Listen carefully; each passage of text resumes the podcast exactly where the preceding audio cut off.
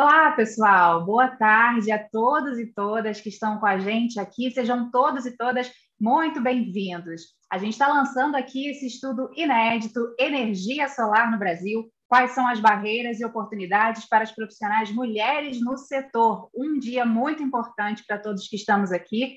Eu sou a Karen de Souza, eu sou jornalista. Felizmente estou aqui mediando esse evento juntamente com vocês e já quero agradecer porque você separou esse tempo para investir em aprender o que essa pesquisa já descobriu, né? Então é muito importante ter você aqui e a gente já te agradece. E vai valer a pena, viu? Porque a gente está com um grupo muito bom aqui de especialistas que gostam demais desse setor, consideram muito importantes, e todo mundo aqui está muito realmente imbuído dessa tarefa de melhorar esse setor e melhorar a vida da mulherada desse setor também, tá bem? Olha só, gente, é, durante o, o, o, nosso encontro, é muito importante que você compartilhe as suas impressões e também faça perguntas pelo chat, tá? Então, você é mais que convidado para fazer isso com a gente aqui é, também, tá? Vou fazer uma rodada aqui rápida de hoje para que a gente conheça quem está com a gente e vamos começar com ouvidora externa da GIZ Brasil para casos de assédio sexual e moral, Carla Vale. Oi, Carla, boa tarde. Olá, boa tarde a todos e todas. Estou muito feliz de estar aqui. Ah, que bom. Obrigada, Carla. A gente está recebendo também a Laura Jungmann, que é consultora sênior da Aliança para Cidades e Financiamento Climático Oi, Laura. Oi, pessoal, boa tarde. Boa tarde, Laura. Mulher profissional do setor de energia solar, professora da URGS e uma das cofundadoras da Messol, Aline Pan. Oi, Aline. Oi, Laura. Oi, Karen. Boa tarde a todos e todas. Boa tarde, querida. Temos também o João Fávaro, assessor de projetos apoiados pelo C40 e GIZ. Oi, João, boa tarde. Olá, boa tarde. Boa tarde. Mulher profissional no setor de energia solar também, assistente de projetos da HK e uma das cofundadoras da Messol, Natália Chaves. Oi, Natália. Boa tarde, todo mundo. Boa tarde. Coordenador do Laboratório de Energia Solar da UFSC, Ricardo Rutter. Oi, Ricardo. Boa tarde. Oi, boa tarde. Muito obrigado pelo convite. Obrigada a você por estar com a gente aqui, viu? E consultora em análise de gênero, não, pulei aqui, ó. Mulher profissional do setor de energia solar, diretora do Instituto Ideal e uma das cofundadoras da Messol também, Kathleen Schneider. Oi, Kathleen. Oi, boa tarde, pessoal. Boa tarde. Eu falei Kathleen, mas é Kat, gente. Já estou assim íntima. Oi, Kat. Melhor assim, né? Oi. Consultora em análise de gêneros em projetos, Larissa Boing. Oi, Larissa. Olá, gente. Boa tarde. Muito feliz de estar aqui. Que bom, muito obrigada. Consultora em desenvolvimento de projetos e políticas públicas na área socioambiental e em questões de gênero, Patrícia Beth, que não está sozinha. Patrícia, está com quem, Patrícia? É Francisco? Francisco. Oi, Patrícia, é Francisco. Boa tarde, Francisco está aí junto com a gente para aprender também. É um aliado nessa nossa, nossa luta aqui, viu? Pessoal, novamente eu quero convidar vocês que façam as perguntas pelo chat, não deixe a gente falando aqui sozinha, viu? E no final a gente vai ter também um espaço de perguntas e respostas, tá? Então a gente vai ouvir vocês e vamos aprender aqui juntos. Pessoal, como eu falei, abri falando, esse assunto de hoje é bem urgente. Para a gente ter uma ideia, as mulheres ocupam 32% dos empregos relacionados a energias renováveis no mundo, 32%. E a previsão é de que essa área gere 42 milhões de empregos até 2050 no planeta. E dentro, dentro do nosso recorte, né, que é a energia solar, esse setor movimentou entre 2012 e 2020 mais de 38 bilhões de reais em negócios e gerou mais de 224 mil postos de trabalho no Brasil. Então, assim, é urgente, a gente pode colocar pessoas trabalhando com qualidade, numa área legal. A gente tem que conversar sobre esse assunto, viu? É, essa, essa pesquisa de hoje sobre essa área, ela é muito necessária para que o desenvolvimento ele seja justo e seja real aí quando a gente pensa em questões de gênero. E esse estudo foi possível graças aos esforços das instituições MESOL, C40, GIZ e HK. E a gente vai começar conversando aqui com o João Fávaro. João, já citei aqui alguns dados né, para chamar a atenção do povo com número, para o pessoal acreditar na gente, mas explica para a gente por que, que vocês decidiram investigar, né, investir nessa pesquisa sobre esse viés. Boa tarde a todos e todas novamente. Com prazer que é, nós, a, a da GIZ, lançamos esse estudo inédito no Brasil, sobre oportunidades e barreiras é, das mulheres no setor de energia solar. É, lembrando que esse estudo foi cofinanciado pelos governos alemão e do Reino Unido, fundo americano USAID e também o fundo privado CIF. o, o C4 Cities Finance Facility, né, que é implementado juntamente pelo C40 e GIZ, apoia cidades para buscarem financiamentos para projetos de infraestrutura verde, que implementam, é, por sua vez, é, ações né, de mitigação e adaptação climática. E um dos requisitos para esses financiamentos é fundos, por exemplo, como o Green Climate Fund e, e banco, o Banco Mundial, BID, trazem diretrizes de inclusão de gênero para projetos de infraestrutura.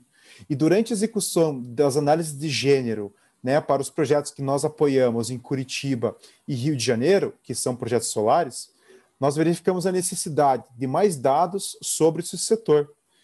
Então, esse estudo é, pretende, dessa forma, apoiar também a pesquisa setorial, né, como forma de promoção da pauta de gênero no setor fotovoltaico brasileiro para o fortalecimento das mulheres é, no, no, ramo. Então, quero deixar aqui meu agradecimento desde já à MESOL e à HK pelo ótimo trabalho que realizaram na confecção desse estudo, tão importante para a inclusão de gênero no setor de energia solar. Muito obrigado. Obrigada, João. Gente, a gente já vai começar a entrar no, na pesquisa aqui e vamos ouvir de cada uma dessas pessoas que está participando com a gente um ponto de vista diferente. Então, vamos começar já ampliando essa discussão, tá bem? Olha, os estudos de gênero ocorrem em todo mundo já há alguns anos, mas aqui na América Latina é importante a gente entender qual que é o nosso contexto. Então, a Laura vai responder aqui para a gente, né, Laura, como é que as cidades na América Latina estão se posicionando em relação a gênero? Muito obrigada, Karen. Boa tarde a todos e todas. É um prazer estar aqui com vocês. E eu muito obrigada pela oportunidade de participar desse evento. Bom, em primeiro lugar, eu gostaria de ressaltar que até um mês atrás eu trabalhava na equipe do C40, do, C, do CFF. Então, eu falo aqui mais como representante do CFF do que da minha organização atual. Bom, para responder a sua questão, acredito que a América Latina sempre foi uma região com uma sociedade civil muito ativa, e nos últimos anos, a pauta sobre gênero tem se tornado cada vez mais forte. Como você mesmo disse, no mundo inteiro e na América Latina isso não tem sido diferente. É, eu gostaria mais de fazer duas reflexões rápidas sobre a importância do debate de gênero nas discussões sobre mudanças climáticas e do debate de gênero na infraestrutura das cidades também. Bom, é, sobre projetos de energia sustentável, assim como outros projetos de infraestrutura urbana, estão inseridos no debate mais amplo de um modelo de desenvolvimento sustentável, que deve, se envolver, que deve envolver considerações de impacto não só ambiental, mas também do impacto social e do impacto é, econômico também. Por isso, um projeto ou um setor que é verdadeiramente sustentável precisa olhar de forma a considerar o seu impacto em todas essas áreas. Né? Então, o setor de energia é certamente um dos setores mais importantes nessas transformações para um modelo de desenvolvimento sustentável e que tem passado por um processo bastante intenso de mudanças promissoras no âmbito ambiental também.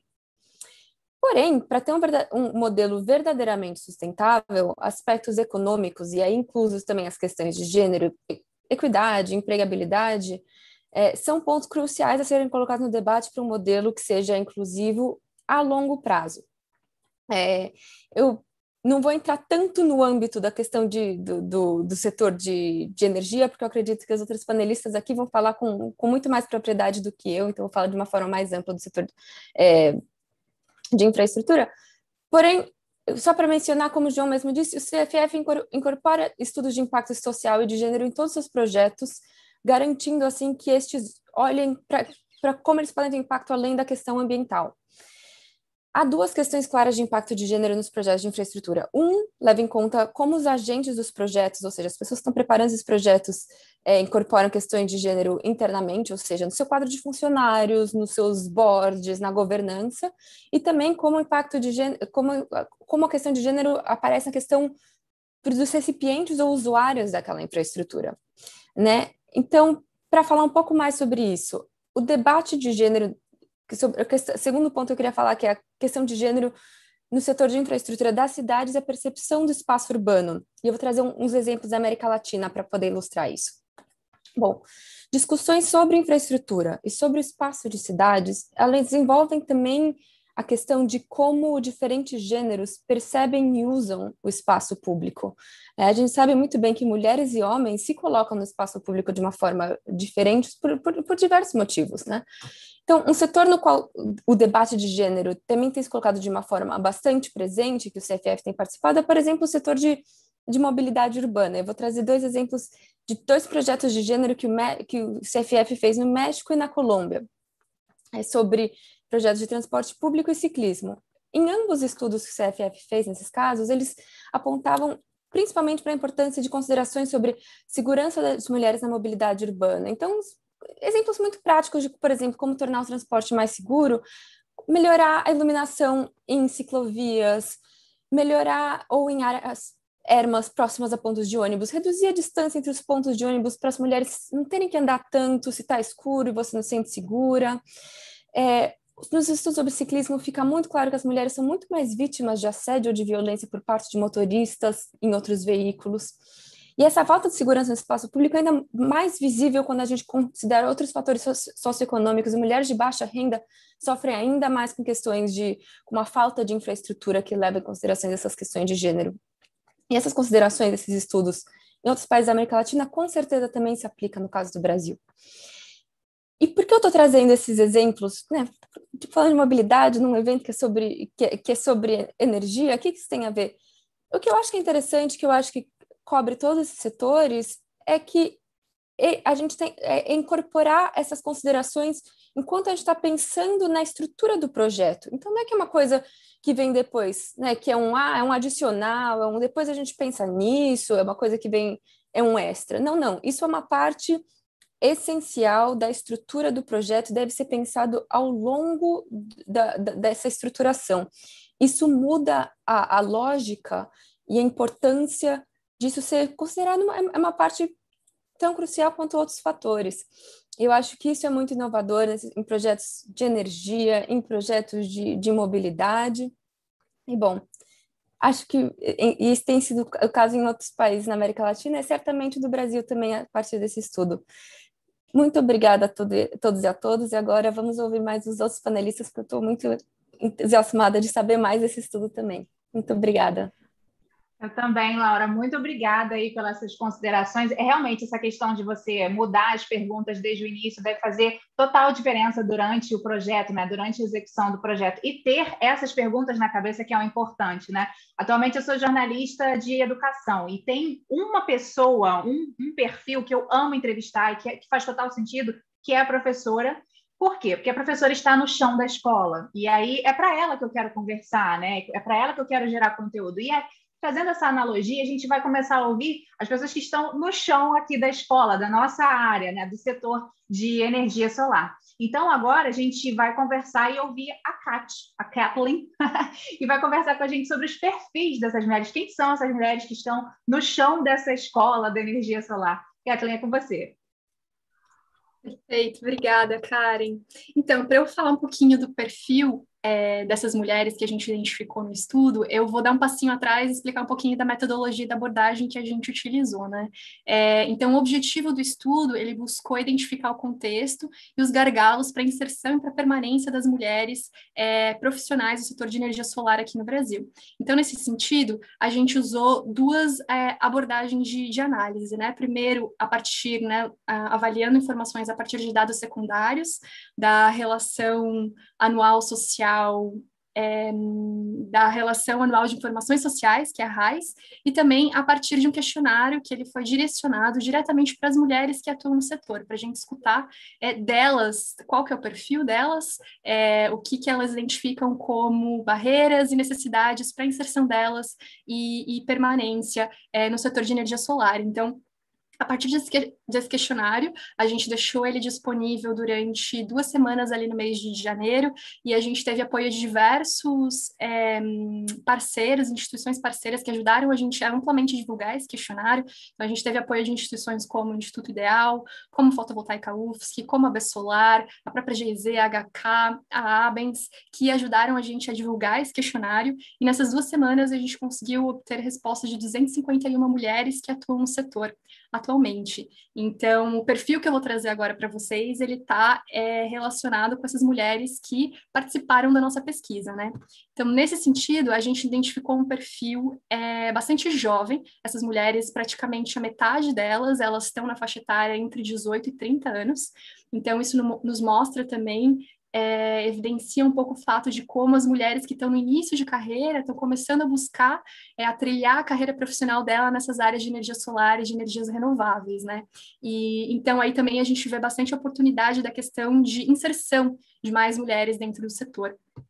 E aí, em relação à identificação, identificação de gênero, né? É, das nossas respondentes, apenas duas delas disseram se identificar como mulheres transgênero, ou seja, pessoas que não nasceram com sexo feminino, mas se identificam como mulheres. E o restante delas, a grande maioria, então, se identificaram como mulheres cisgênero, é, ou seja, nasceram com sexo feminino e se identificam como mulheres, né? É, e outro recorte bastante importante para a gente levantar em análises de gênero, pesquisas de gênero, quando a gente fala sobre gênero, um recorte muito importante é a questão de raça. E aí, é, a gente, das mulheres que participaram da pesquisa, 70% delas se declararam, autodeclararam como mulheres brancas, é, enquanto aproximadamente 25 delas, 25% delas como pardas, é, cerca de 5% delas como mulheres pretas, 1% como mulheres amarelas e menos de 1% como mulheres indígenas. A gente perguntou também para essas mulheres qual é a área de atuação delas dentro do setor, porque a energia solar, a gente tem diferentes tecnologias que fazem a conversão da energia solar em outras formas de energia. Então, a gente tem energia solar fotovoltaica, a gente tem energia solar térmica, energia solar concentrada. Então, a gente queria escutar qual a área da energia solar que essas mulheres atuam. 90% delas atuam principalmente no setor de energia solar fotovoltaica, o que faz bastante sentido quando a gente olha para o contexto nacional, que é a tecnologia de energia solar que mais tem se desenvolvido e crescido aqui no país país nos últimos anos, né?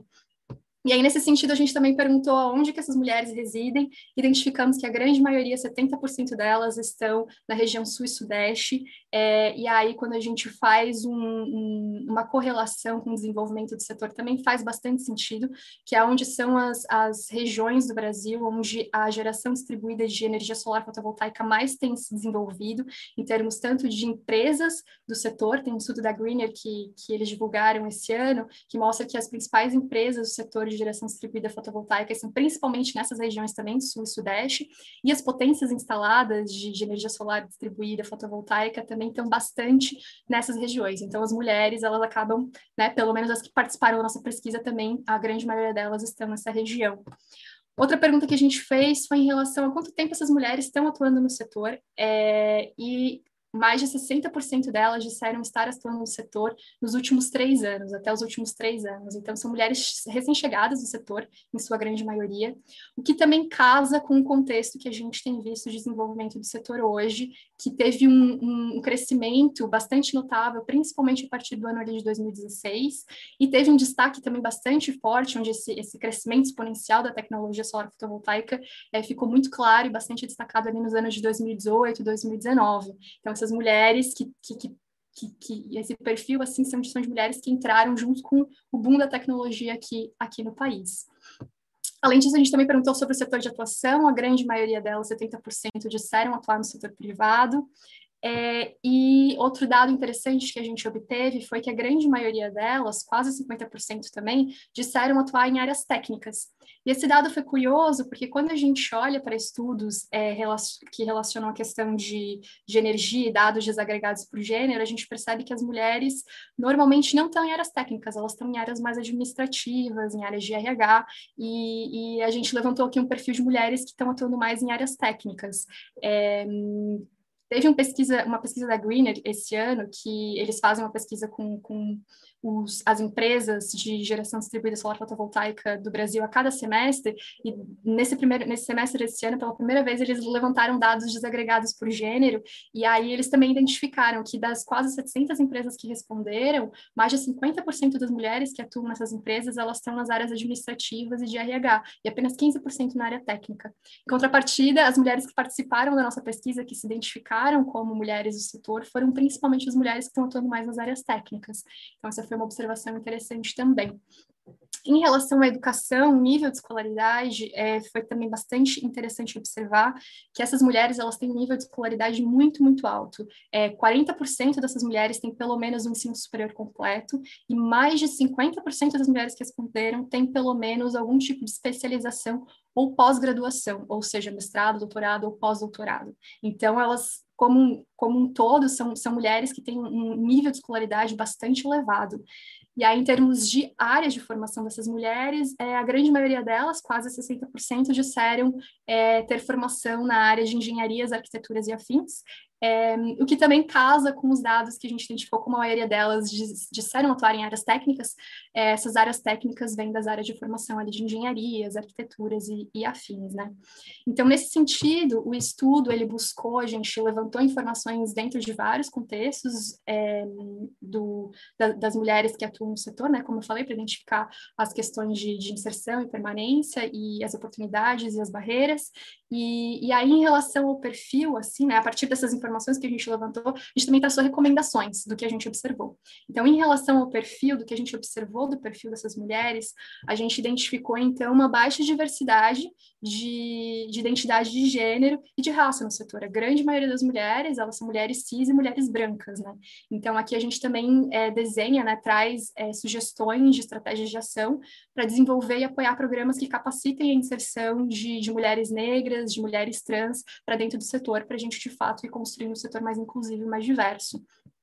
É, e também, além disso, é, a gente identificou que a gente tem uma, uma, baixíssima participação de mulheres com nível de escolaridade que vão até ensino médio, ensino fundamental. Então, também é uma sugestão que a gente traz é identificar na cadeia produtiva em quais áreas que essas mulheres com um grau de instrução um pouco menor poderiam ter interesse em atuar e traçar, então, a partir daí, algumas ações de capacitação e, e ações de, de, de atrair essas mulheres para dentro do setor também.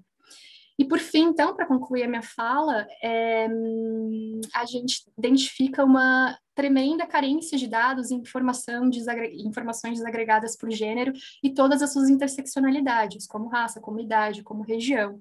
E esse é um dos primeiros estudos que trazem essas análises, e quando a gente fala em construir um setor mais diverso, mais inclusivo, é, se a gente não tem esses dados, se a gente não conhece o contexto, fica muito difícil a gente traçar ações de estratégia. Então, esse é um primeiro estudo que esperamos que seja de muitos, e aí a gente traz algumas sugestões em, relações, em relação a isso também, é, de sensibilizar o setor e orientar o setor para que em outras, em futuras pesquisas, em pesquisas nesse contexto, sempre se considere levantar dados desagregados por gênero, considerando as suas interseccionalidades. É, para além disso, futuras pesquisas que também incluam homens. Ah, na nossa pesquisa, a gente só escutou das mulheres do setor, mas também a importância de escutar as perspectivas dos homens que atuam no setor, é, escutar também das empresas que estão atuando no setor. E também, sendo o Brasil um país tão diverso de norte a sul, nas suas diferentes regiões, é, também traçar é, pesquisas que têm algum tipo de direcionamento geográfico, para gente a gente entender melhor as diferenças entre regiões e como que isso se coloca e as possibilidades, então, de a gente trabalhar, é, entender os contextos regionais e essas, essas essas diferenças regionais também e como é, trabalhar mais focado nesses pontos também. E dessa forma, então, a gente consegue identificar quais são os potenciais, quais são os desafios que a gente é, pode superar para tornar esse ambiente, o ambiente do setor né, de energia solar é, aqui no Brasil, um lugar de fato mais justo, respeitoso e igualitário para todas as pessoas que atuam nele. Tá ótimo, Tati, muito obrigada. Com base no que você falou, a gente consegue fazer aí uma fotografia de quem são essas mulheres, né? E é lógico que esses pontos que vocês, você traz, principalmente ponto relacionado à diversidade racial, né? Mulheres é, negras, mulheres indígenas, mulheres trans, né? De gênero também, é muito importante, mas é, é importante também a gente observar como que já é uma potência, né? Porque assim, é uma mulherada esperta, porque viu que o mercado estava indo para um campo e elas se jogaram, foram lá. A mulherada que estuda pra caramba e que está num setor em que elas são minoria. Então, assim, já tem uma, uma mini bomba atômica ali que quando entrar diversidade de gênero, de raça, ninguém vai segurar mais, né? Então, acho que olhando por esse lado positivo, é muito interessante observar esse grupo, principalmente porque, de uma maneira geral, as mulheres costumam ter mais escolaridade mesmo, a gente tem estudado mais, né? Fazer o quê, né? Então não é diferente também, né? Obrigada, Kate, pelas suas informações. A gente vai saber agora sobre dinheiro, né? Show me the money. Vamos falar de carreira, quais são as possibilidades, se tem como crescer, né? Quanto que elas ganham, elas têm ascensão. Quem vai trazer essas informações para a gente é a Natália Chaves. Oi, Natália, conta para nós como é que é a questão relacionada a dinheiro. Dá para a gente ter uma perspectiva legal? Oi, Karen. Então, é, assim como a Kátia trouxe, né, vou, a gente trouxe essa análise, mas especificamente com a análise da, da RAIS, que é a Relação Anual de Informações Sociais, né, com foco principalmente na classificação brasileira de ocupações. Então, a partir da análise de mais de 1.200 empresas que estão cadastradas principalmente na área de energia solar fotovoltaica, é, no período de 2012, que quando foi a primeira é, resolução 482 né, da ANEL, que permitiu, então, a inserção da energia solar fotovoltaica de forma mais efetiva no Brasil, é, a gente vem analisando, então, que tem um, um certo crescimento e atuação das mulheres é, em relação nessas empresas. De acordo, de, no contexto nacional, sem ser só no, no, na energia solar, a gente observa que o aumento dos cargos e as lideranças das mulheres tem é, sido significativa de 2003 a 2017, mas ainda assim com baixa representação e representatividade de mulheres negras em cargos de diretoria e gerência também. Então, é, olhando por essa perspectiva, a gente consegue então analisar que na energia solar ainda tem uma baixa representação das mulheres, está é, tá bem alinhado com os parâmetros internacionais, né? No, na energia solar, elas são em torno de 32%, e, mas a gente consegue também ver dentro de um, da análise de ocupação que a partir de 2017 teve uma 2019 a 2017 teve uma redução da participação das mulheres. Então é, isso ainda a, aponta a necessidade de uma maior incentivo e participação delas, né? Como a Kate falou, a RAS também tem uma certa classificação por estados e onde e regiões que estão então, a partir disso, a gente também reafirmou, é, junto com os, os formulários que foram respondidos, que a atuação dessas mulheres estão principalmente no Sul e no Sudeste, sendo então o Sul com maior representação das empresas, com 38,9%. Em relação à instrução, ascensão de carreiras e também é, a diferença salarial, a gente consegue analisar alguns fatos que são bem interessantes e precisam ser dados em destaque a gente faz, tentar analisar um pouco mais quais são os fenômenos que acontecem para essa representação das mulheres no setor. É, como, de forma né, seguida, a instrução das mulheres que estão atualmente no setor corrobora exatamente para o formulário e das pesquisas que foram feitas com elas. Né? A maioria das mulheres é, é, tem, possuem maior formação, geralmente tem um ensino superior acima da média, que é de 35%, enquanto a dos homens Nath, posso estão... só te interromper um pouquinho para te pedir para você claro. aproximar um pouquinho o microfone? Ah, porque vai ficar tá melhor para nós. Obrigada. Perfeito. É, então, as mulheres realmente são mais capacitadas e estão aí na, na linha com maior formação em relação à, à, à média das empresas. E, além disso, quando a gente fala de ascensão de carreira, então, uma tendência é que elas ocupem geralmente cargos de gerência né, estando aí representadas em 6,9% em relação a esses cargos. Uma divergência quando se trata em cargos de direção. Quando é para assumir cargos de diretoria, essa representação cai para 0,7%. Então, a partir disso, a gente consegue observar principalmente a, primeira barreira, né, que é porque, qual que é a diferença e qual, por que, que as mulheres têm mais acesso, então, a cargos que são mais, mais numerosos e, né, e que possuem um nível hierárquico menor, mas possuem, é, possuem pouco acesso e pouca representação nos cargos de diretoria e liderança. Né? Qual, qual que é, é que, que faz com que tenha essa grande diferença? Né? Qual, que é uma, um acesso baixo a esses cargos. Então, a partir disso, a gente também consegue analisar que dentro da, das carreiras extintas, que são exatamente essas de ciência, formação técnica, engenharias e, áreas de exata, as mulheres são representadas em somente 4,8% nas empresas de energia solar fotovoltaica no Brasil, em, contra uma participação de 8,4% dos homens. Então, é quase que a metade e, como a Kate falou, não é, não é por falta de capacitação e nem por falta de de mulheres possíveis que poderiam estar assumindo esses cargos, né? Ou como elas mesmas se enxergam. Então, é, isso traz uma outra uma outra representação de que por que então não tem as mulheres assumindo as carreiras com cargos técnicos. E aí, a partir desses dados, né, que falam sobre principalmente é, da, da ascensão de carreira, da representação dos cargos de diretoria e gerências, a gente consegue é, observar que, ainda assim, mesmo as mulheres possuindo maior escolaridade e até mesmo a mesma faixa etária que os homens, elas possuem uma, um, uma remuneração menor, significante, é, significativamente falando, em torno de 31% a menos do que os homens recebem no setor.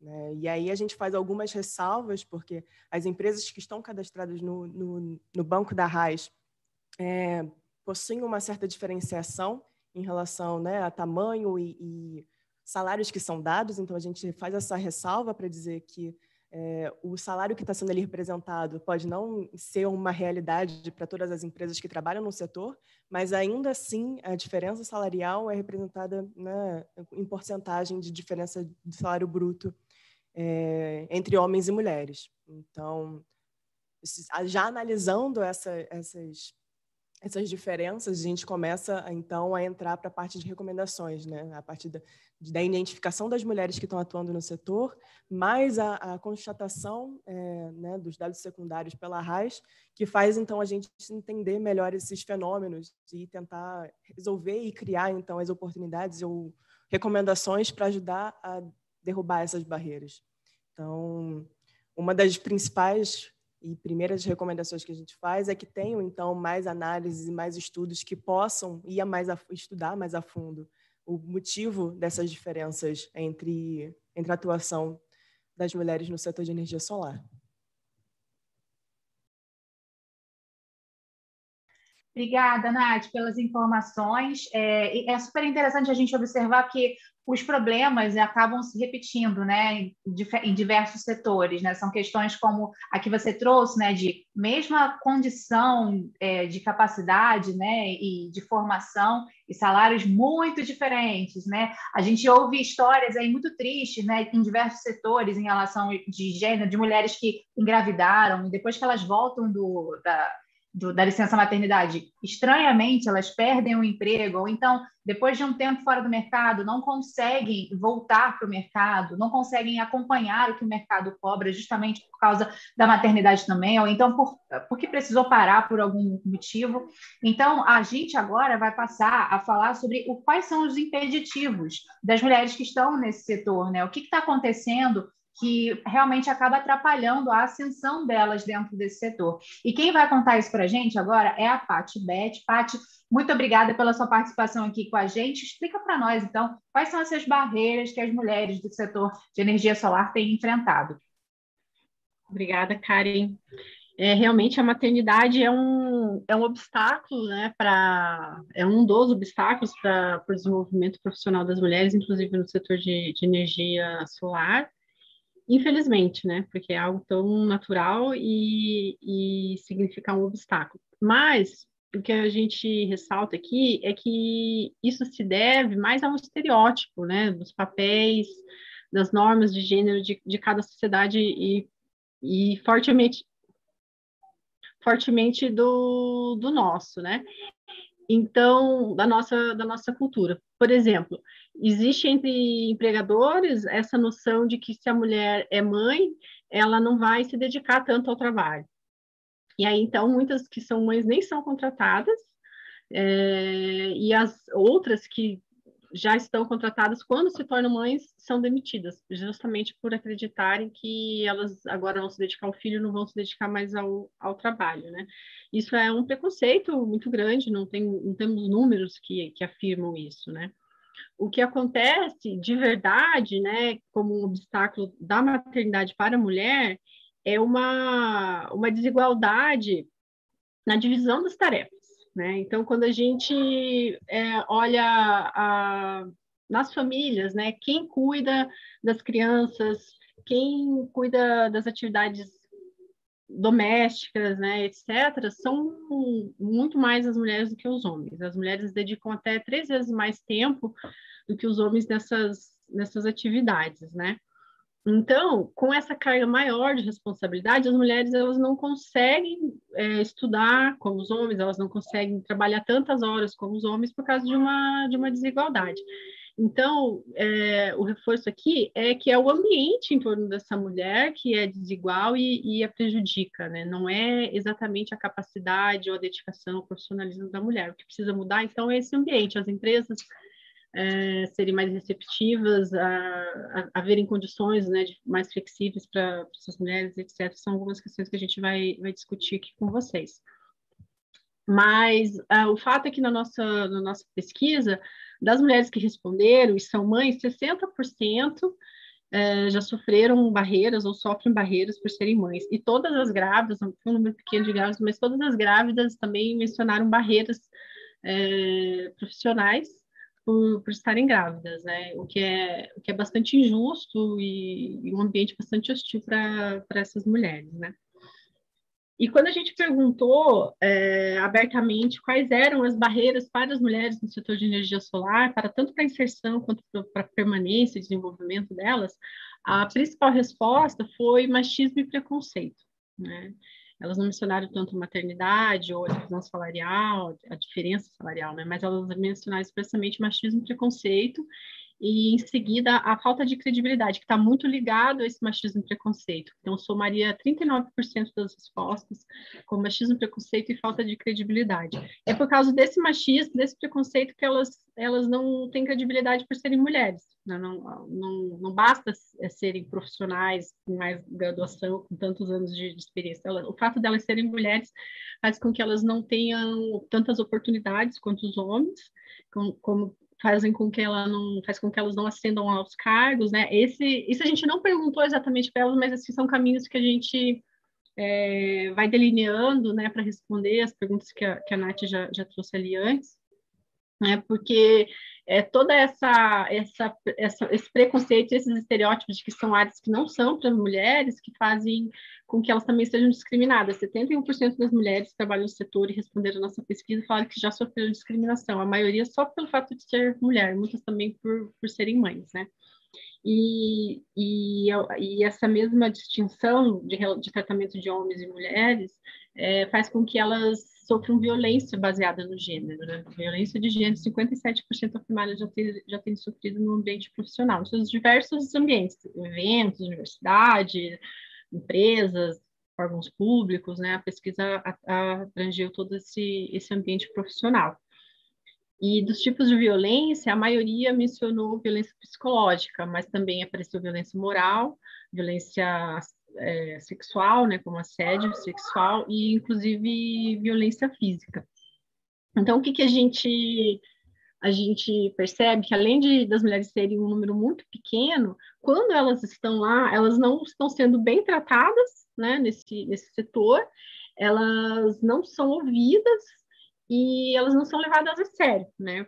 E, e além disso, quando elas sofrem essa, essas violências de, todos os tipos, é, muitas não percebem. A gente também perguntou se elas tinham percebido, né, ou, ou, perceberam depois. Então, muitas afirmaram que não perceberam, né, quando aconteceu ou se já aconteceu. E a gente perguntou, perguntou também é, se elas conseguiram denunciar, reclamar, fazer alguma reclamação formal. E, e também teve um número muito grande de mulheres que não conseguiu é, retratar, né, endereçar para os devidos canais de denúncia as violências sofridas, né? Porque elas não acreditam na, na punição. O que muitas ouvem é que e percebem é que não dá em nada, né? Elas ainda podem ser prejudicadas quando elas denunciam e inclusive a gente teve falas assim de mulheres que ouviram que homem é assim mesmo. Né? Então, vai desde as gracinhas, das piadinhas, que a gente conhece tão bem, até realmente essas demissões por fa pelo fato de você se tornar mãe ou de nem ser contratada por ser mulher. É, tudo isso a gente pode considerar aí dentro do, do quadro de, de violência. E o triste ainda, né, de todas essas desigualdades, é que isso acaba interferindo na autoconfiança da mulher, porque você é, é, meio natural, assim, acho que as mulheres elas até fazem mais essa análise de ser a culpa delas quando elas são assediadas, ser a culpa delas o fato de terem sofrido alguma agressão ou então ter um, uma divisão salarial tão desigual, né? Isso a gente tem esse indício para isso, porque eu, apesar da gente ter percebido que elas são mais qualificadas, né, tem curso superior e pós-graduação, é, 9% indicou como barreira para o seu desenvolvimento profissional é conhecimento e capacitação insuficiente. Então, mesmo elas sendo mais capacitadas, uma, uma porcentagem representativa considera que elas ainda não estão suficientemente capacitadas, né?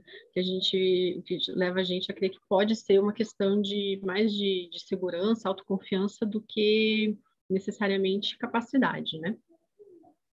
E por fim, a gente queria mencionar que, que todas essas barreiras, elas né, terem dificuldade para ingressar no campo, já para estudar, ingressar no campo para atuar como profissional, é, faz com que elas tenham que diariamente se esforçar para demonstrar uma capacidade, né? Mesmo quando elas conseguem ingressar, elas têm que continuamente demonstrar essa capacidade, e isso é muito cansativo e faz com que muitas pensem em desistir. Né? Então, também é um indício, é algo a ser aprofundado, se não é por isso que tem mulheres tão jovens, né?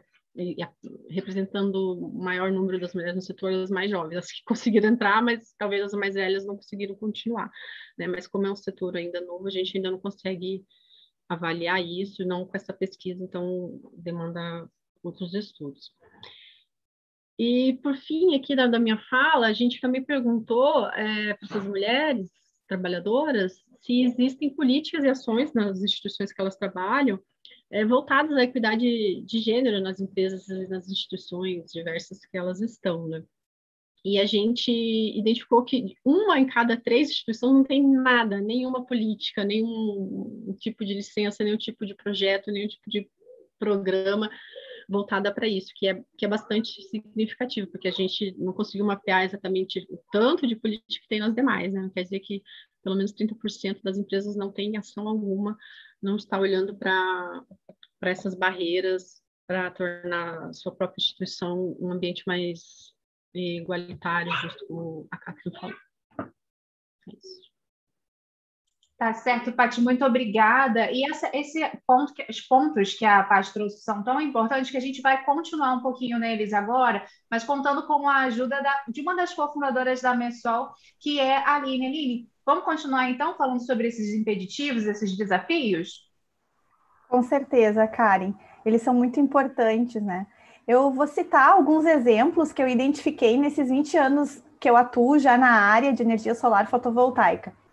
Inicialmente, a gente pode pensar nas premiações ou, ou promoções de projetos eh, de fomento de gênero, né? Que tentam valorizar as mulheres que trabalham na área de energia solar. O primeiro critério de avaliação para esses prêmios e projetos são os números de artigo ou envolvimento dessas mulheres nos últimos anos. Ok, é, é, é, um da, é uma avaliação justa. No entanto, se essa mulher teve nesse mesmo período de tempo filhos e licença maternidade, período de latência, não é considerado sob hipótese nenhuma esse período claramente a opção de ter filhos foi dela, né, dessa mulher, mas ela deve ser avaliada pelo mesmo período que as demais estavam ativas para todo o tempo, ou essas regras foram feitas baseadas em perfis masculinos ou para mulheres cientistas que não são mães. As instituições governamentais que regulam a educação superior brasileira, ao avaliar um programa de pós-graduação, onde fazem parte muitas das mulheres cientistas, é realizado a cada quadriênios, né? A cada quatro uh, anos o período de produtividade. Mas também não consideram para esses quadriênios o período de licença, latência e, e tudo mais. Logo, como as universidades, como o mercado vão fazer diferente se o próprio, se o próprio governo né, não legitima essa situação? Então, o tempo corre para todas nós iguais. É, é essa maneira que devemos promover as mulheres como ser mãe, mulher e profissional para essas situações. Além disso, muitas dessas mulheres trabalham em laboratórios ou em condições que, quando estão grávidas ou no período de latência, não podem exercer suas funções plenamente. Depois já voltam frustradas para o trabalho, pois produziram pouco para esse período. O produzir mais um ser humano não é um, um é, não é um artigo A, né, que é o nível de excelência no, no setor. E é dessa forma que nós estamos incentivando mesmo as mulheres.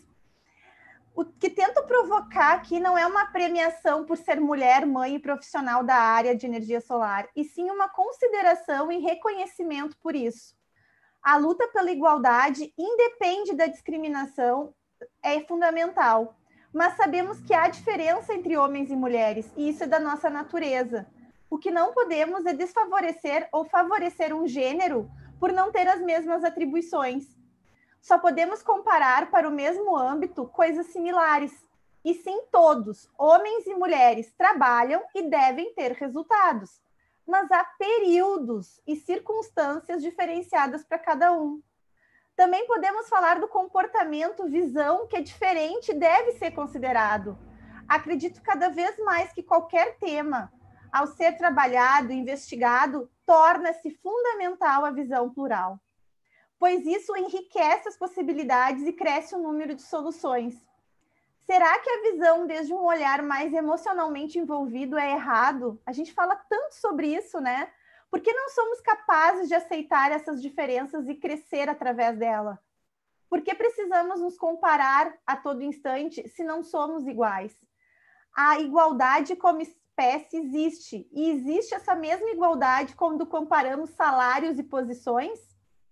Como conseguiríamos trazer mais mulheres para a área de energia solar sem valorizar as características dessas mulheres? Precisamos, sem dúvida, mudar o nosso comportamento para tudo isso.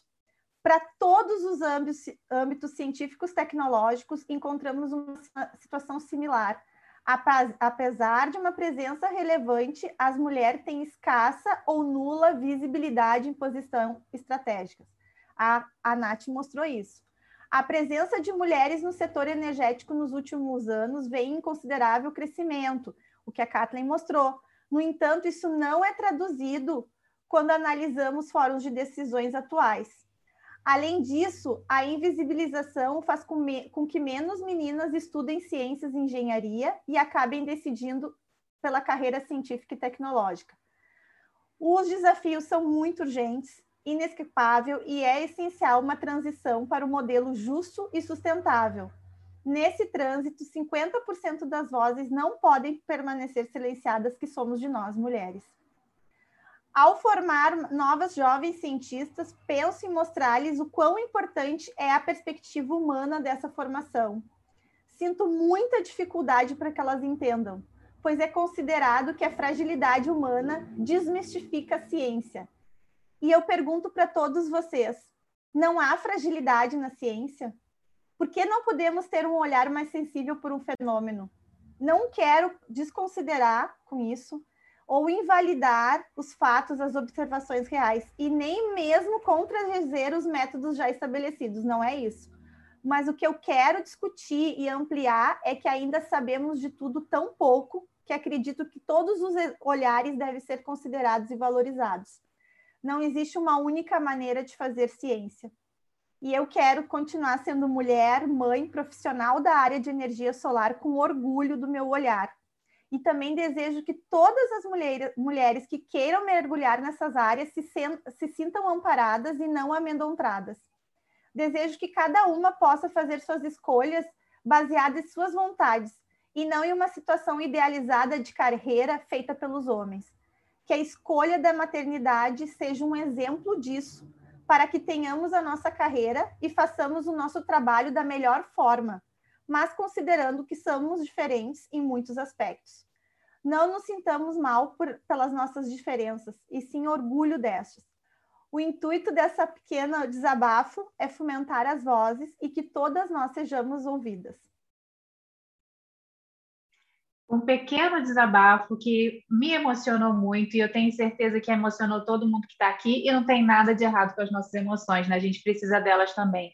Muito obrigada, Aline, por compartilhar com a gente todas essas, essas, essas dúvidas, né? Essas perguntas, na verdade, né? São perguntas que são mais que necessárias, que temos que fazer e temos que responder através de ações, né?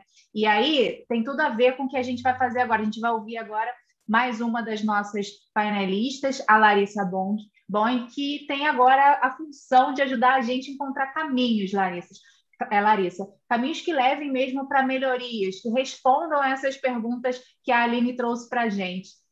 É com você, Larissa. Olá, boa tarde, que responsabilidade, hein?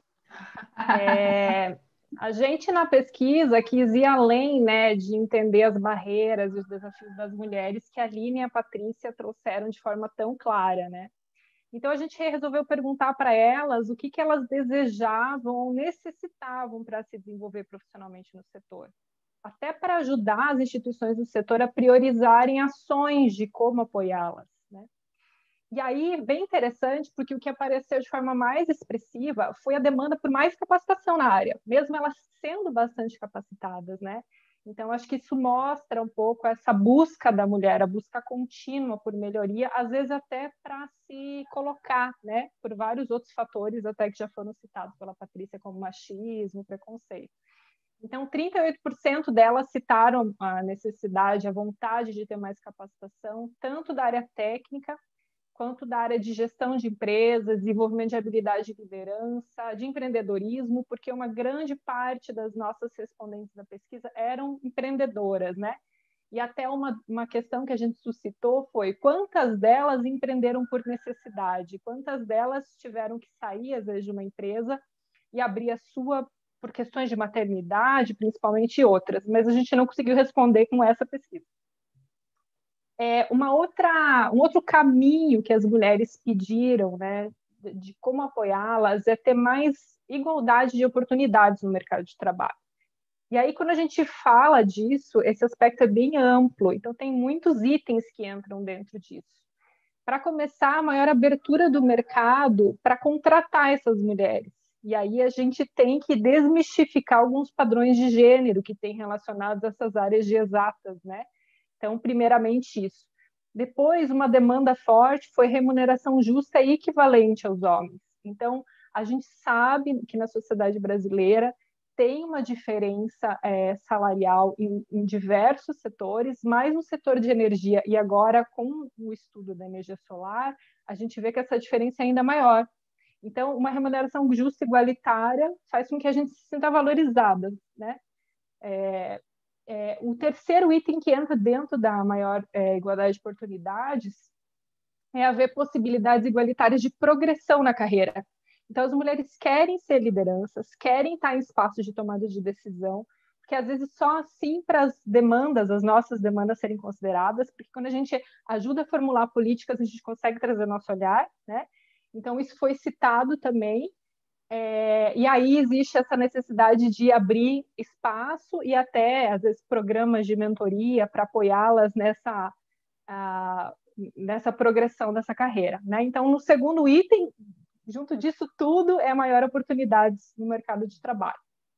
E como terceira resposta, que apareceu de forma bastante citada, as mulheres querem ter mais credibilidade, reconhecimento e valorização. Então, é uma grande porcentagem delas trouxeram isso. É, e a gente vê, a gente recolheu algumas falas na pesquisa de algumas das profissionais, e eu até é, gostaria que vocês lessem depois, porque são falas bastante sensíveis, e uma delas comentou né, que um dia foi discutir um projeto técnico com o cliente, e o cliente se negou a discutir o projeto técnico com ela, porque só discutia o projeto técnico com o homem. Então, essas são situações é, que às vezes passam e uma das respondentes trouxe isso. Então, para que as mulheres sejam mais creditadas, né, a gente vê como os padrões e normas de gênero influenciam no que, que a sociedade, cada sociedade entende como empregos que são possíveis para homens e mulheres, né? E aí a gente fala de uma mudança cultural mesmo. E para isso a gente precisa que as empresas, instituições de ensino, organizações, né, redes como a MESOL e outras, é, promovam a sensibilização para a gente discutir esses estereótipos, discutir esses preconceitos, o que está por trás disso tudo. Então, a gente fala de mudança cultural, são questões profundas, então precisam ter todos, né? E um aspecto bem interessante é que as mulheres também demandaram, e a gente, como consultoras da área, vê como prioritário, é que os homens estejam presentes nesses espaços. Então, não adianta a gente conquistar espaços, promover ações para discutir essa temática, sem ter os homens que têm que ser parceiros nessa caminhada. Então, isso apareceu de forma também clara na pesquisa.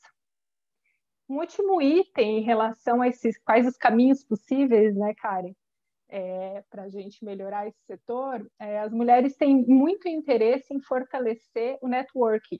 Então, fortalecer a cooperação entre as profissionais, porque elas passam a se conhecer, a trocar informações. Isso apareceu também como uma das respostas. E aí a gente vê a importância do trabalho que a Messol tem feito e que outras redes similares podem fazer, porque as mulheres passam a se conhecer, né, e se ver representadas também como lideranças, como profissionais da área técnica, enfim, de uma maneira geral. É, e aí a Patrícia trouxe essa questão de apenas de uma a cada três instituições do setor não tem nenhuma ação em prol da igualdade de gênero, diversidade ou raça, né? E o que mais veio assim de ação que as empresas têm, no caso 36% das empresas, são ações que tentam é, facilitar a conciliação do trabalho com a família, né? Principalmente com horários flexíveis de trabalho e com a possibilidade de home office. Mas talvez esse resultado elevado veio até decorrente dessa situação de pandemia, que, enfim, demandou que isso fosse feito, né? É, em seguida, a segunda a ação que as empresas mais fazem é ter medidas de possibilitar a igualdade de acesso a cargos é, de liderança para mulheres, pareceu uma a cada quatro instituição, instituições, né? Então, a gente vê que já teve um avanço nesse, nessa caminhada, mas que tem um longo caminho a ser trilhado ainda para que a gente tenha um setor mais igualitário e justo. Uh, nós traçamos na pesquisa diversas recomendações, divididos por temáticas, por barreiras também, e eu queria deixar assim, esse gostinho de curiosidade para vocês lerem. Uh, mas a gente tem algumas né, aqui importante de citar, que é realizar eventos para debater e sensibilizar sobre essa, essa temática, divulgando estudos como esse, né? O que a gente está fazendo aqui já é uma ação para debater e aprofundar isso. É, existem algumas plataformas, né? Alguns programas de equidade de gênero nacionais e internacionais que podem a gente pode incentivar com que as empresas venham aderir, como o programa de empoderamento da mulher, né? Chamado WEPS da ONU Mulher. É, enfim, então tem várias ações que podem ser feitas e cada empresa precisa pensar de que forma isso é colocado é, transversalmente, né? E o que é possível dentro de cada realidade, mas é sempre possível de fazer e o, o, o passo tem que ser dado. Porque o setor é um setor que tem muita possibilidade de crescimento e a gente tem que deixar ele mais atraente para as mulheres. Obrigada, Karen. Obrigada, Larissa. É isso aí. A gente está começando a encontrar caminhos, como a Larissa falou, né? Baixem o, o, o, estudo, leiam um pouco mais. Essa coisa de deixar com gostinho é uma boa. Larissa, muito obrigada. É isso mesmo que a gente precisa. A gente precisa de bastante gente curiosa sobre esse estudo. Antes de chamar o nosso, o nosso próximo convidado, nosso próximo panelista, eu queria muito agradecer a vocês que estão com a gente. A gente está aqui com Renata, Ângelo, Ana Carolina, Jéssica, Flávio, Paulo, Rodolfo, Tiago, está todo mundo aqui comentando, mandando perguntas também. Muito obrigada pela participação de vocês, por continuarem aqui com a gente, o Hans, a Juliana, não dá para falar o nome de todo mundo, né? Cris, é, obrigada mesmo, pessoal. A gente está chegando agora na etapa final, né, na segunda parte do nosso evento, e a, a, Larissa já trouxe um pouco dessa questão, né, de qual é o papel do homem nessa discussão, né, como que ele pode realmente se colocar. Então, a gente vai chamar agora o professor Ricardo Rutter. Professor Ricardo, boa tarde, muito obrigada por participar com a gente. Queria saber algumas coisas. Essa participação feminina nesse setor já foi pior? Assim, é, como é que o senhor enxerga? Houve algum tipo de evolução para a gente pensa na participação das mulheres nesse setor? E mais, como é que os homens podem se inserir nesse debate? Bom, ah, muito obrigado, Karen, uh, e todas vocês pelo convite para participar, participar aqui hoje. Eu estou muito Professor feliz. Ricardo, Oi. Deixa eu só te interromper um pouquinho. Você consegue abaixar só um pouquinho sua câmera para a gente ver seu rosto um pouco melhor? Que está um pouquinho distante. A gente está te vendo muito. É assim, ó. Se eu chegar para frente, já ajuda para caramba. A gente te vê é melhor. o, fundo, o fundo da minha tela é mais importante do que eu. então tá bom. uh, eu vou comentar sobre isso mais adiante. Mas uh, eu quero dizer, então, que estou muito feliz, não só por ter sido convidado para estar aqui hoje, mas porque eu vejo que a coisa começa a acontecer. Né? Água mole em pedra dura, tanto bate até que fura. Eu acho que a gente tem que caminhar por aí, porque é isso que está faltando. Nós precisamos de mais exemplos, mais eventos como esse, mais iniciativas. Eh, o setor, para responder a tua pergunta, ele já tem décadas. Tá? Aqui no Brasil, ele é muito mais recente. Ele começou forte em 2012 com a resolução da DEL, que trouxe, então, o tal do crescimento exponencial que a gente está vendo aí. Antes disso, as atividades eram muito mais realizadas na academia. E pela própria tradição das profissões relacionadas a esse, esse assunto, esse tema, que são as engenharias, um pouco de arquitetura, climatologia, agricultura também, das fontes renováveis em geral, a gente tem um recorte aí muito masculino, mas que está se mudando, está mudando. Então eu olho para vocês todas aqui, vocês são todas muito jovens e ao longo da vida profissional de vocês, vocês vão ver isso mudando, isso está mudando. Só que para continuar mudando e para acelerar essa mudança, então aí vem a questão da catálise, né? Vocês todas são catalisadoras, nós somos catalisadores desse processo. A gente precisa continuar botando lenha na fogueira para isso, para a diversidade ser cada vez eh, mais intensa.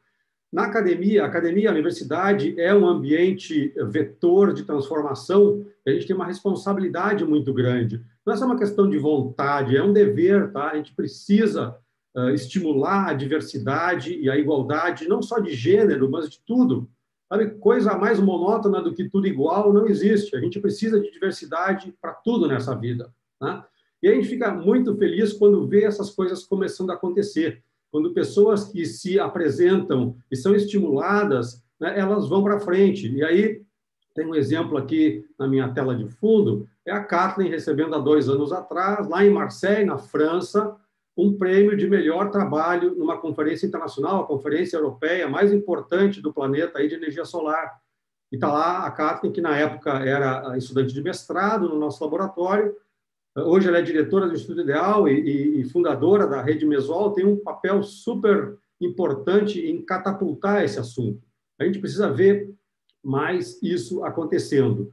Mais recentemente, tá, a Rede Mesol produziu um vídeo, né, e aí o apoio da HK, da GIZ e outras instituições é fundamental. Esse vídeo está tendo um impacto muito grande. Uma correspondência sobre esse vídeo foi publicado na revista Nature há duas semanas atrás. A revista científica mais importante do planeta falou sobre isso. Está lá, está publicando, fazendo propaganda desse vídeo. Nesse vídeo, as, as mulheres, as meninas, principalmente as jovens mulheres, são estimuladas a entrar nesse mercado de trabalho, porque tem lugar para todo mundo. E essa é uma questão importante porque é um mercado uh, com um crescimento muito forte, muito pujante, e que está recém começando, o potencial disso é muito maior do que a gente está vendo agora, tá? tem espaço para todo mundo. Tá? E se alguém acha que é um mercado que vai ser dominado pelos homens, está muito enganado, que talvez leve mais tempo do que todo mundo gostaria, isso pode ser.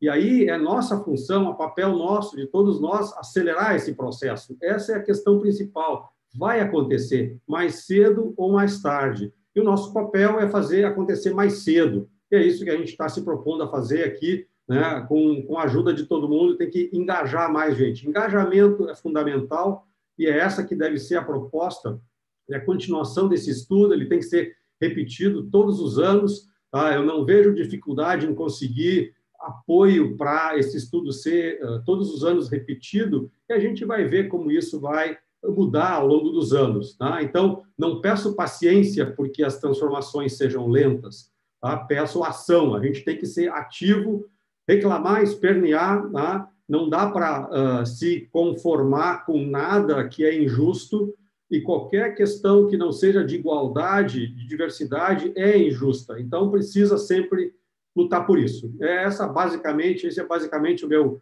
meu recado aqui, minha contribuição. Espero que a gente continue ah, trabalhando junto, trazendo cada vez mais a igualdade de todos os tipos para dentro desse setor, que tem um potencial muito grande de fazer isso acontecer. E aí quero fechar aqui dando meus parabéns para vocês. Vocês realmente estão fazendo a coisa acontecer uh, e a coisa vai vai acontecer. Muito obrigado.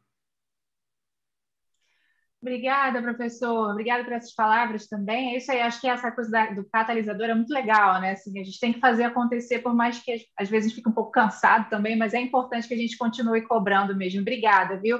Olha, pessoal, a nossa pesquisa apontou aí problemas graves, né, e que podem tornar a vida da mulher que trabalha nesse setor muito, assim, desmotivadora mesmo. Assim, a pessoa pode realmente desanimar, como a Patrícia já falou, né, pessoas, pessoas que realmente desistem.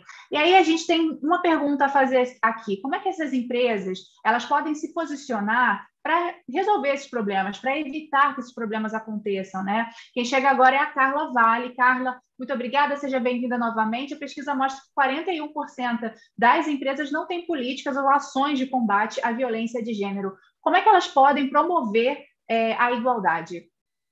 Pois é, Karen, é, tudo que a gente ouviu até agora fala de uma divisão social, sexual e étnico-racial do trabalho que vai impactar nesses processos aí de intensificação, né, de superexploração do trabalho da mulher.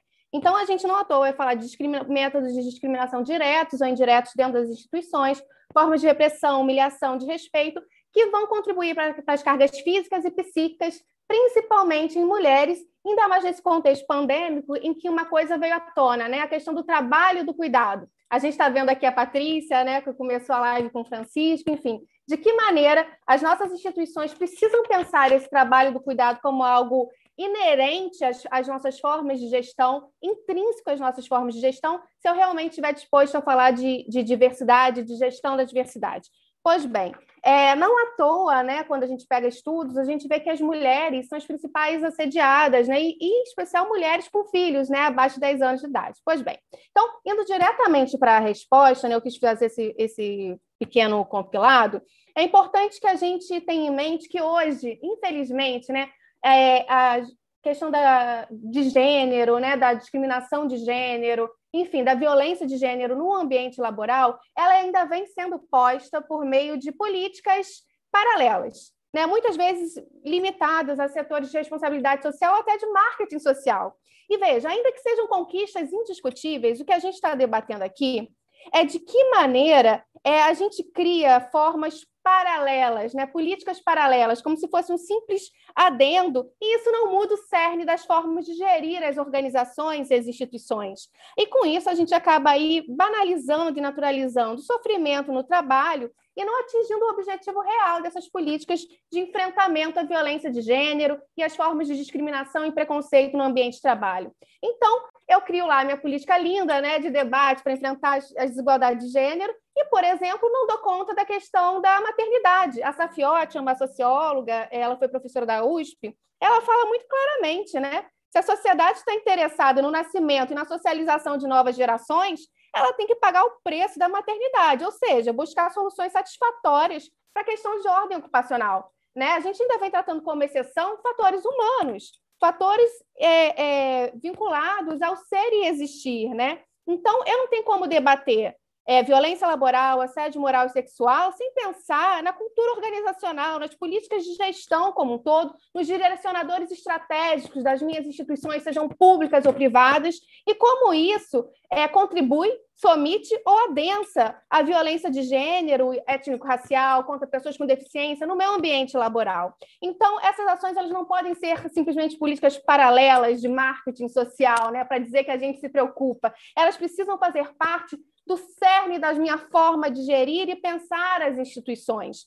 É, do contrário, a gente só fortalece esses mecanismos indiretos de discriminação. Então, é, ainda que minha instituição tenha se atentado para esse fator e, e tenha iniciado um processo de enfrentamento dessa questão por meio dessas políticas e da fala e da sensibilização, ainda assim, se eu não tiver uma política organizacional e aí eu falo de política de gestão de pessoas como um todo, de recursos humanos, sem brechas, para que gestores, por exemplo, sem precisar discriminar extensivamente, simplesmente optem por não receber nos seus setores mulheres em idade fértil, né? Porque é, tem um risco, e aí eu falo risco ironicamente mesmo, né? De que elas entrem em licença maternidade. Então a gente não está debatendo, né? Eu posso perfeitamente ter minha política de gênero ali e um gestor de maneira indireta simplesmente conduzindo seu setor de uma forma que as mulheres ficam excluídas, né? Então, numa cultura contofrênica, né, só focada, focada em metas e resultados, sem parar para pensar em qual é a real finalidade das nossas instituições, dos nossos projetos, enfim, eu preciso começar a problematizar, portanto, até o que eu entendo como um bom gestor,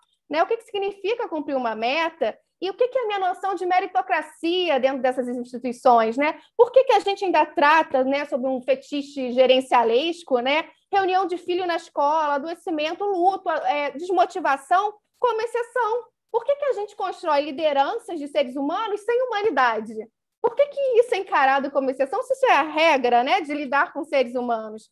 Então, vejam, é, para eu enfrentar a violência laboral e suas mais distintas expressões, aí eu chamo de violência laboral porque o assédio moral e sexual é uma das pontas mais bárbaras nos espaços com garantias trabalhistas. Mas para chegar nessa, nesse assédio moral e sexual, a gente tem gestão por discriminação de gênero, etária, étnico-racial, por deficiência e outras formas de conduzir os ambientes laborais que são eminentemente violentos e estão contra, na contramão dos direitos.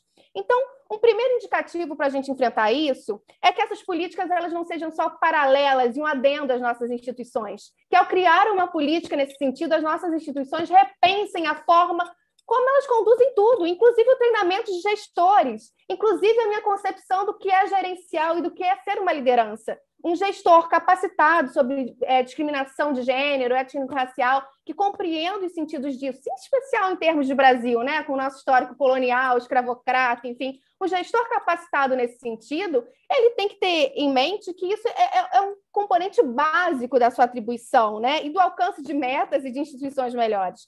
Então, é, eu tenho que pensar isso como uma interação, né, de temáticas, de fatores, enfim.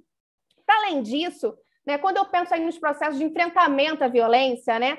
cabem não somente, portanto, pensar isso como uma questão de cultura organizacional, como a gente estrutura e encaminha as políticas das nossas instituições no dia a dia sobre tais fatores, mas também nas ações de sensibilização, nas ações educativas, mas não só isso, né?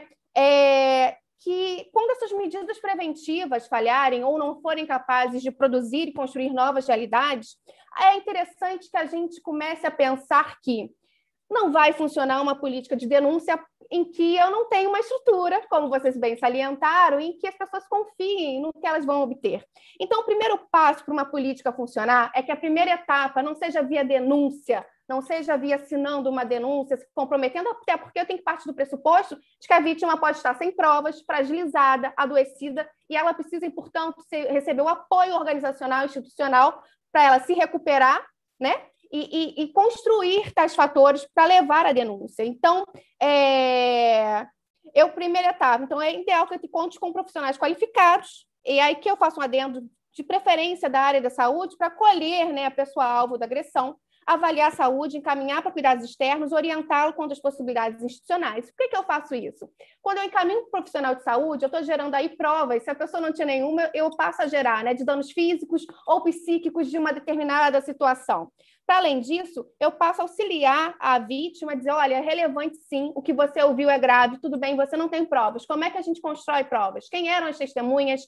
Que tipo de e-mail é, mensagem de WhatsApp, o que, que tinha naquele lugar? Como é que a gente constrói um mecanismo da gente trazer indícios de provas para que a gente leve à frente essa denúncia. Ou seja, a vítima tem que ser apoiada da denúncia. Eu não posso fazer uma política que o cerne seja denunciar a qualquer custo, a qualquer preço. A política, o alvo tem que, o foco tem que ser o alvo do, da violência. Esse alvo da violência ele tem que ser ouvido, cuidado, orientado e acompanhado durante esse processo. Então, como a vítima fortalecida e instrumentalizada, né, ela vai ser a protagonista desse processo. Ela não vai estar sendo salva por ninguém. Ela vai ser a protagonista do processo de denúncia. Como eu quero denunciar, em que momento, de que forma e com quais recursos, né? Com quais formas, de maneira que a gente não crie instituições que, sob um aparato burocrático, administrativo formal, revitimiza as pessoas né? A pessoa vai fazer denúncia e se aí lá na frente ela não conseguir provar, ela ainda é penalizada, que seja pelo constrangimento de passar por esses métodos de avaliação e, e inquirição sobre o que aconteceu, né? Então, por isso que é importante que eu entenda que a porta de entrada precisa ser do acolhimento, da escuta, da orientação e do auxílio. Tudo bem você não ter prova, é difícil ter prova de uma violência laboral quando você está exposto a ela. Então, como é que a gente constrói essa prova? Então,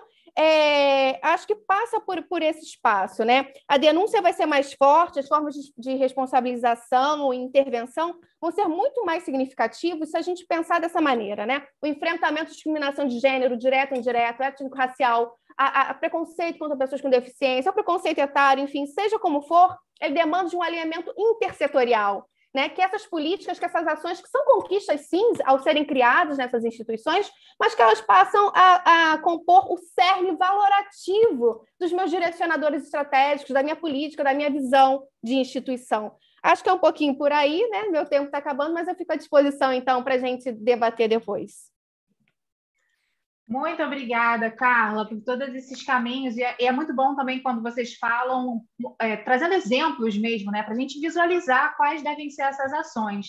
Pessoal, a gente recebeu algumas perguntas aqui, a gente vai passar a fazê-las agora, durante os próximos 10 minutos. Então, se você quiser mandar até mais alguma pergunta, ainda dá tempo, tá? Quero agradecer ao Hans Hausmeier, eu acho que eu falei seu nome certinho. Obrigada pela pergunta que você enviou. E eu vou pedir para a Nath responder essa primeira pergunta aqui. É, ele diz o seguinte: nós que trabalhamos com curso de capacitação já pensamos sobre como incentivar mulheres. Não chegamos a conclusões, além de ficar atento à discriminação. Quais seriam as suas sugestões? Pode ajudar, Nath? Obrigada. Obrigada, Hans, pela sua excelente pergunta. A gente também bateu a cabeça aqui para poder criar recomendações em que a gente consiga de forma efetiva, né, é, incentivar a participação de meninas e mulheres a ingressarem em carreiras de STEAM, carreiras técnicas e de engenharia. É, uma das pequenas sugestões que a gente faz de sugestão de alteração, principalmente na, nos cursos que já existem, é a maior inserção de mulheres docentes nos próprios cursos que estão sendo oferecidos, para que elas sirvam de exemplo e incentivo e também de reconhecimento da própria atuação né, para é, reconhecer a atuação dessa, dessa profissional e incentivar outras mulheres a se verem nesses lugares também de capacitação. Então, além da, da, da inserção da, da, da, de mulheres como docentes e enfim, técnicas capacitadoras, a gente também tem alguma, é, algumas recomendações que sugerem, então, programas que possam, então, oferecer algum tipo de bolsa, e, além disso, campanhas que façam parte de, de uma campanha de de divulgação ou então incentivo é, do ingresso de meninas em carreiras técnicas, né? como, por exemplo, a campanha que a Nação fez junto com a GIZ, como a Aline Pan é, anteriormente comentou, que é, então, a, o incentivo de jovens meninas que ainda estão no ensino médio para ingressarem em carreiras mais técnicas. Obrigada, Nath. Quer adicionar, professor Ricardo? Eh, sim, por favor, eu quero rapidamente fazer um comentário aqui. Uh, eu conheço o Hans e os cursos que ele, que ele promove, né, e, e, vejo, uh, aparecem muito por aí, e eu acho, Hans, que você poderia ser mais explícito em dizer que é um setor que tem cada vez mais mulheres atuando e que as mulheres são estimuladas, convidar, fazer um convite mais explícito. Né, não fique esperando que elas cheguem até você Seja você um agente da, da, da mudança, chame, chame elas, coloca, pensa bem em como fazer isso, conversa talvez com as pessoas aqui da rede, acho que elas vão estar dispostas a ajudar, mas eu acho que você pode fazer um papel ativo na promoção do seu próprio curso para o pro público feminino uh, aderir mais. Eu acho que é uma, um caminho bom. Era isso. Obrigado. Obrigada, professor. A gente tem mais uma pergunta que veio da nossa audiência, que é o Paulo Seifer. Muito obrigada pela sua pergunta, Paulo. Ele diz o seguinte: eu queria pedir para a Kátia responder essa. Eu queria tirar duas dúvidas. Vocês têm recorte da pesquisa por estado também? E vocês chegaram a identificar se as mulheres são novas no mercado ou se transferiram, ou se se transferiram de outros setores de energia? Pode nos ajudar, Kátia? Claro, obrigada pela pergunta, Paulo. Sim, a gente fez sim o recorte para o Estado, a gente perguntou ali no, no questionário que a gente direcionou para as mulheres do, que, que, que, participaram da nossa pesquisa, né? A gente perguntou então qual o estado que elas residem. E aí, o principal estado que apareceu foi de fato São Paulo, 20% dessas mulheres estão no estado de São Paulo, seguido de Santa Catarina, com bastante destaque, Rio Grande do Sul, Distrito Federal, Paraná e Rio de Janeiro foram os estados que mais se destacaram. A gente não recebeu nenhuma resposta de mulheres no Acre, em Roraima, Tocantins, Maranhão e Sergipe. Então, ali no, no, no, estudo, a gente colocou um gráfico, um mapa do Brasil, que mostra a porcentagem de participação em cada um dos estados. Então, aproveito para deixar esse, esse convite para navegar ali pelo, pelo, pelo estudo também e, e, e mergulhar um pouquinho mais essas informações que estão ali. Em relação à tua segunda pergunta, não, a gente não fez uma pergunta direcionada é, se as mulheres se transferiram de outra área de energia para a área de energia solar especificamente. É uma sugestão, até, na verdade, bastante interessante para quem sabe futuros estudos, para identificar talvez essa transição de uma área de energia é, outra área, né, e transição para energia solar especificamente.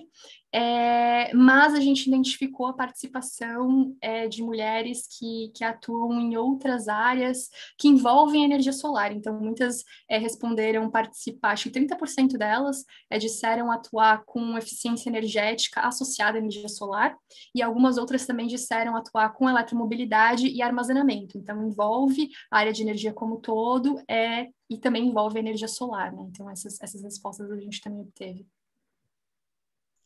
Obrigada, Kátia. Você quer adicionar, Larissa? É, eu quero sim, Karen, mas em relação à pergunta dos cursos ainda, porque tem uma dica, Hans, que é utilizar imagens de mulheres né, no material de comunicação que você for divulgar o curso, que a Natália já comentou, né, da campanha. E também, se for trabalhar com cursos é, para mulheres adultas, é importante adequar horários para que mães possam participar. Então, às vezes, você tem um curso de oito horas né, seguidas, né, é, falando de, de, cursos técnicos mais de curta duração, é, ou mesmo ter espaços para amamentação. Você, se estiver trabalhando, às vezes, em comunidade de baixa renda, com cursos de inclusão, você ter cuidador de criança. Então, depende um pouco, né? Acho que o professor Ricardo conhece melhor os cursos do Hans, eu estou falando assim de uma maneira geral, mas são cuidados que a gente tem que ter quando a gente quer inserir é, essas profissionais, né, trazê-las nas capacitações. Então, era só essa complementação, Karen. Obrigada. Obrigada, Larissa. A gente tem mais uma, algumas perguntas aqui, dá tempo da gente fazer. É, eu queria ver se a Patrícia poderia responder essa. Patrícia, é, como diminuir as barreiras, especialmente as relacionadas ao preconceito, credibilidade e reconhecimento do trabalho das mulheres?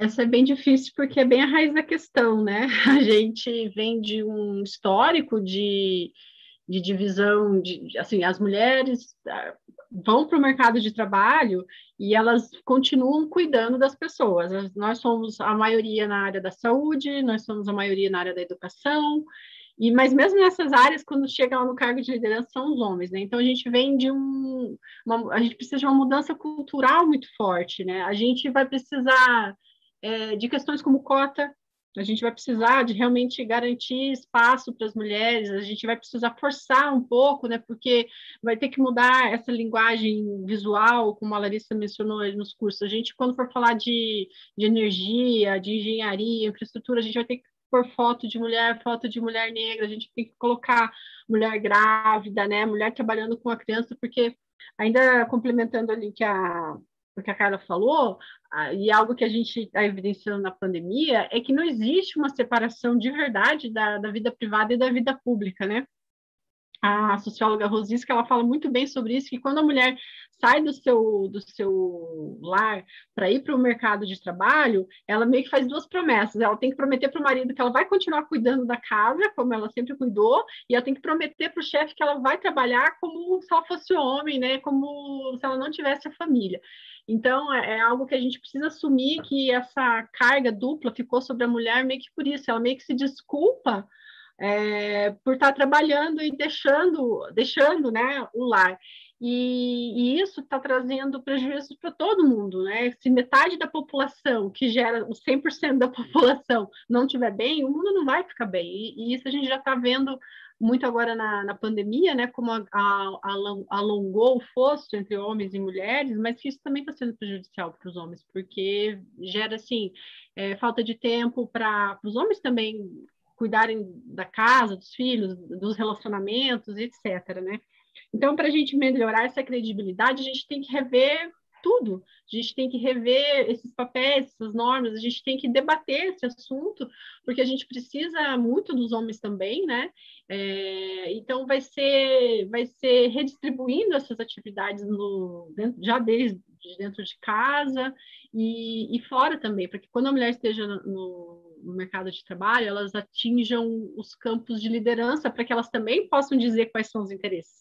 É importante a gente ouvir as mulheres, porque se a gente não ouvir as mulheres em todas as suas distinções, trans, cor, etnia, etc., a gente nunca vai saber o que, que elas precisam.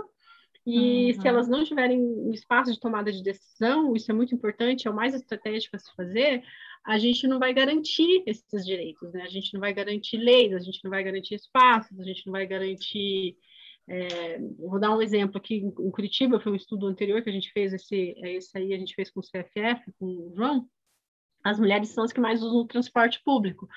É, só que o urbanismo e o transporte ele é pensado por homens. E as mulheres sofrem muito assédio. Mais de 90% diz que, que, que fica inseguro.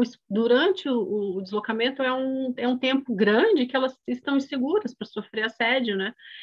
E só que esse transporte público ele é pensado por homens que não sofrem esse tipo de, de problema. Então, às vezes não é nenhuma maldade, é uma falta de realmente percepção de que aquilo não, é um problema para eles. Então, a gente precisa de mulheres pensando todas as áreas também, né?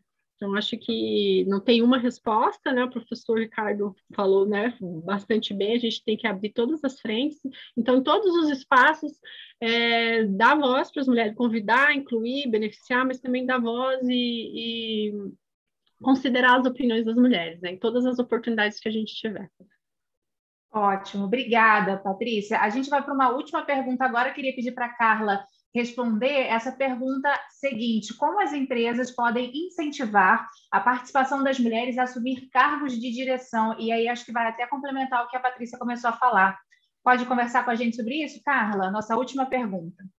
Perfeito, Karen. É, bem como a Patrícia pontuou, né, passa sim pelas ações afirmativas, mas eu tendo aí novamente chamar a atenção para a despolitização e para o esvaziamento dessas ações afirmativas, quando as instituições assim o fazem como simplesmente um cumprimento de minha obrigação. Ah, agora estão reivindicando isso, então vou criar um percentual X. E aí o que acontece? Eu crio mulheres em cargos de gestão que efetivamente não podem ser mulheres, ou seja, efetivamente a lógica organizacional, institucional continua indo para um caminho de de dificultar a questão da maternidade, a questão do trabalho e do cuidado, que precisa ser sim pensada pelas nossas instituições, não como uma exceção, mas como a regra.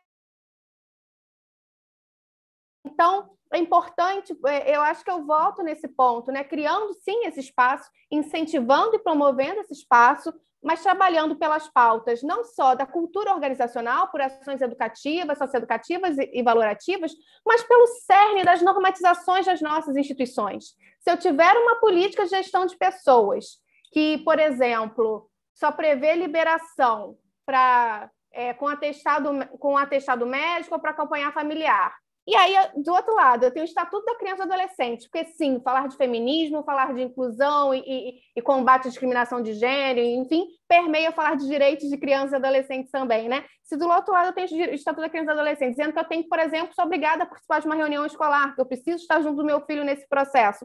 Como é que a minha empresa não prevê que, eventualmente, eu preciso de flexibilidade? Mas vejam, é, existem autores que, que fazem essa alerta também. Não basta só flexibilidade, se isso só for significar uma, uma maior intensificação do trabalho para a mulher, uma maior carga física e psíquica. Só um jeito de tudo bem, faz teu home office, mas eu esqueço que no home office você está varrendo, limpando, cozinhando e dando atenção para uma criança, e aí, novamente, no exemplo pandêmico, né, que está sem uma rede de proteção social.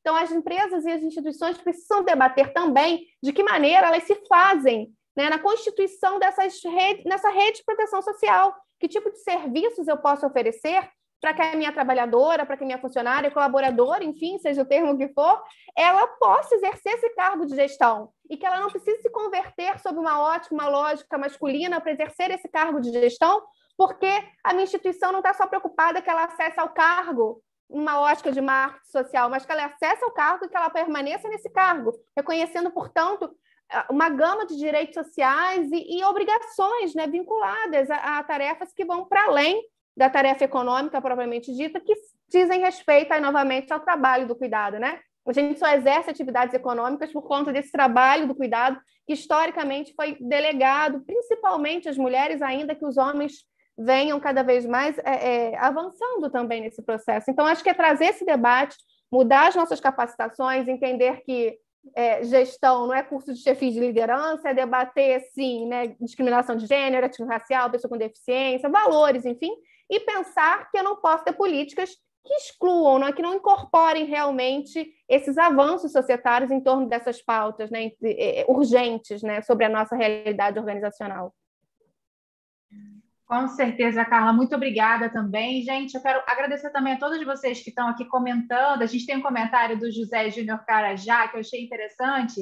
Ele fala assim: os homens que contratam ou demitem não se dão conta que também deveriam compartilhar os cuidados com os filhos? Aí fica essa reflexão. A gente tem um, um outro comentário aqui também é, do Rodolfo Gomes, Patrícia Beck, certeira, o terceiro turno da mulher é emprego não remunerado permanentemente.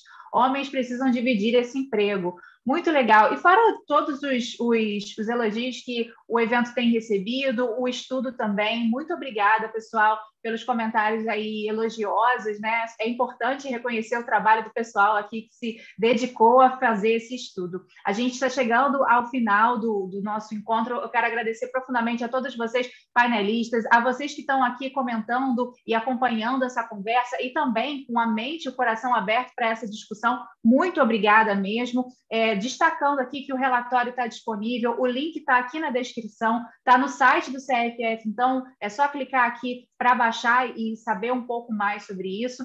E a gente queria destacar aqui para você também seguir as redes da Messol para continuar sabendo é, mais detalhes e quais serão os próximos debates. Esse aqui foi só o pontapé inicial dessa discussão, outras discussões virão. Esse estudo, por exemplo, vai ser publicado também em inglês no dia do lançamento internacional desse estudo, que vai ser no dia 16 de junho, às 10 da manhã, aqui nesse canal também. E mais detalhes você vai conseguindo acompanhar nas redes sociais da Messol. Como eu falei, esse aqui é o primeiro, o primeiro passo né, que a gente está falando sobre esse estudo. É, a gente vai ter bastante coisa ainda pela frente. Fiquem ligados, fiquem ligadas. Muito obrigada pela participação de vocês. É, vamos dar um tchau aqui, um tchau para todos, já que a gente está todo mundo aparecendo aqui na telinha. Larissa, dê seu tchau, dê suas considerações é, finais. Agradecer, foi uma honra estar com vocês, mulheres, João, Ricardo, Kari, muito obrigada. E um abraço a todos. Leiam o estudo, tá ótimo. obrigada. Kathleen, Kat, estou chamando de Kathleen, agora falando certo. Kat, suas considerações finais, seu tchau. obrigada, obrigada, Karen, obrigada a todas as pessoas aqui participando com a gente hoje. Uma honra ter feito parte desse estudo, de ter compartilhado e ter aprendido tanto, né? Porque a gente está aqui, está aprendendo junto também. Então, muito grata pela, pela oportunidade, pela oportunidade pelo CFF de a gente desenvolver esse estudo, e todas as pessoas que se envolveram, todo mundo que está aqui com a gente hoje também participando desse lançamento, e que venham muitos ainda pela frente e acompanhem a Sol, a gente espera ainda fazer muito dentro desse, dessa, dessa frente, assim. Obrigada. Obrigada. Professor Ricardo, suas considerações finais? É, de novo, é, muito feliz de ver isso tudo acontecer né, e que todo mundo aqui seja cada vez mais agente de transformação. É o que a gente está vendo acontecer, precisa só acelerar o processo. Então, todo mundo aqui tem um papel super importante. Vamos lá. Obrigada. Carla? Bem, como a mais penetra, né, desse grupo, eu quero, na verdade, agradecer a minha Não mais que eu, não mais que eu. quero agradecer a minha Sol pela oportunidade de conhecer o trabalho de vocês, conhecer essa pesquisa, sem dúvida, fantástica. Acho que a palavra, a informação é um passo gigantesco, né, e vocês se, se deram a essa luta, a esse trabalho, enfim, agradeço e parabenizo a vocês pelo trabalho. Obrigada. Nath, Bem, queria agradecer não só todo mundo que está até aqui agora assistindo com a gente, mas também todos os parceiros e pessoas que fizeram essa pesquisa ser possível, né? As pessoas que responderam a pesquisa, que estiveram com a gente na colaboração, na divulgação. Então, assim, agradecer imensamente todos os apoiadores e colaboradores e falar que nada disso seria possível se não fosse por tantas mãos, né? E é isso. Espero que seja só o começo concordo com o professor Ricardo de que a gente precisa realmente continuar aí, é, essa análise, esse mapeamento, essa pesquisa precisa ser aprofundada, enfim, é, é só o começo. Tá certo, Aline?